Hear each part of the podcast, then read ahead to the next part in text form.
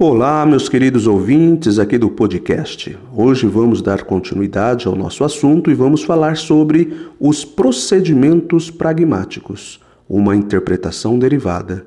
O continuando ainda sobre o assunto que todos os exemplos que estamos falando, vamos lá. O leitor do cartaz. Este local é um espaço reservado a não fumantes só terá compreendido seu sentido se o interpretar como uma proibição. Para isso, deve recorrer a procedimentos que o levam a interpretar como uma proibição, o que na realidade se apresenta como uma asserção. Trata-se de uma situação muito comum em que o leitor do cartaz precisa buscar recursos não estritamente de ordem linguística, raciocinando sobre a situação em que se encontra.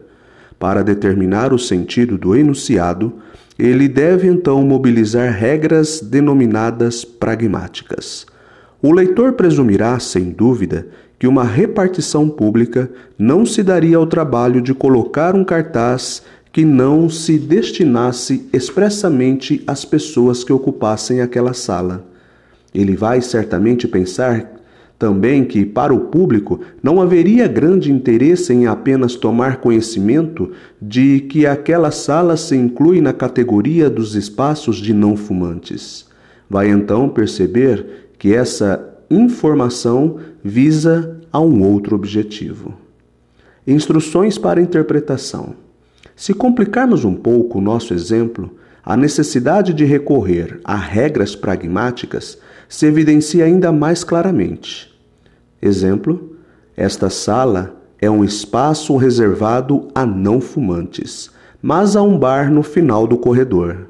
Para compreender esta sequência de duas orações interligadas por um elemento de ligação, o conector mas, é necessário que o leitor interprete a relação assim estabelecida. Para isso, deve procurar uma, inter uma interpretação verossímil, apoiando-se ao mesmo tempo no contexto e no valor de mas na língua. O linguista Oswaldo Ducrot mostrou que o sentido de mas é precisamente um conjunto de instruções dadas ao destinatário para que este possa construir uma interpretação. Empregar mas significa, de certa forma, dizer ao destinatário alguma coisa como, na sequência da proposição P, mas, que, em que P e que representam duas proposições quaisquer. Procure uma conclusão R, tal que P seja um argumento para R. Procure também uma conclusão não R, tal que Q seja um argumento em favor de não R, apresentando com mais forte que a conclusão R. Ou seja, essa sequência de proposição é uma lógica né, que o Ducrot faz. Né? Mas isso, no momento que você que, que ouve, não precisa se prender a isso. O que mais julga neste podcast eh, são as instruções como devemos interpretar o contexto. Portanto, gente, o destinatário dispõe então de instruções ligadas ao emprego de mas Munido dessas instruções e baseando-se no contexto, ele deve levantar hipóteses para explicitar as proposições implícitas. Na verdade, no caso do nosso cartaz, somente o contexto permite interpretar.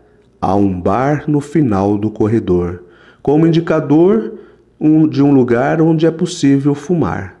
Acabamos de expor dois exemplos de procedimentos de tipos muito diferentes a passagem de esta sala é um espaço reservado a não fumantes até a interpretação não fume e as instruções ligadas a mas.